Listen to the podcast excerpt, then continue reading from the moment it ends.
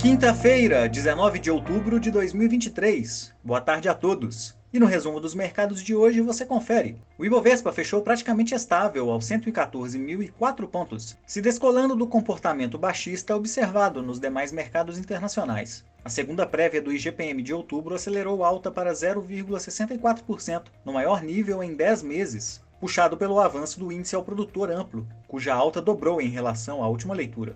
Como outros destaques, as ações da Caixa Seguridade avançaram 2,89% após o Conselho de Administração aprovar pagamento de 1 bilhão e meio de reais em dividendos. O valor de 50 centavos por ação será pago de acordo com a base acionária de 24 de outubro.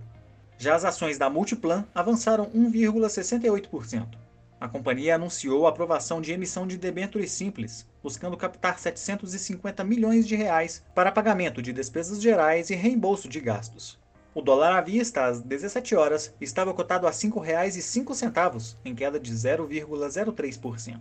Indo para o exterior, na China, a incorporadora Country Garden deixou de pagar juros de um título de 15,4 bilhões de dólares com vencimento em setembro, que previa prorrogação por 30 dias, mantendo o setor em constante acompanhamento pelo mercado. Na Coreia do Sul, o Banco Central manteve a taxa básica de juros em 3,5% ao ano, e na virada do dia é a vez do Banco Central chinês decidir suas taxas de 1 e 5 anos. Por lá, o índice Xangai Composto recuou 1,74%, atingindo o patamar mais baixo no ano.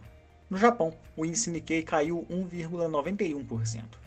As bolsas europeias também fecharam em baixa. Os resultados referentes ao terceiro trimestre de 2023 de Nestlé e Renault vieram mais fracos que o esperado, impactando os índices devido à relevância de seus pesos. Investidores voltam atenções para a divulgação amanhã de inflação ao produtor de setembro na Alemanha. O índice Eurostock 600 recuou 1,16%.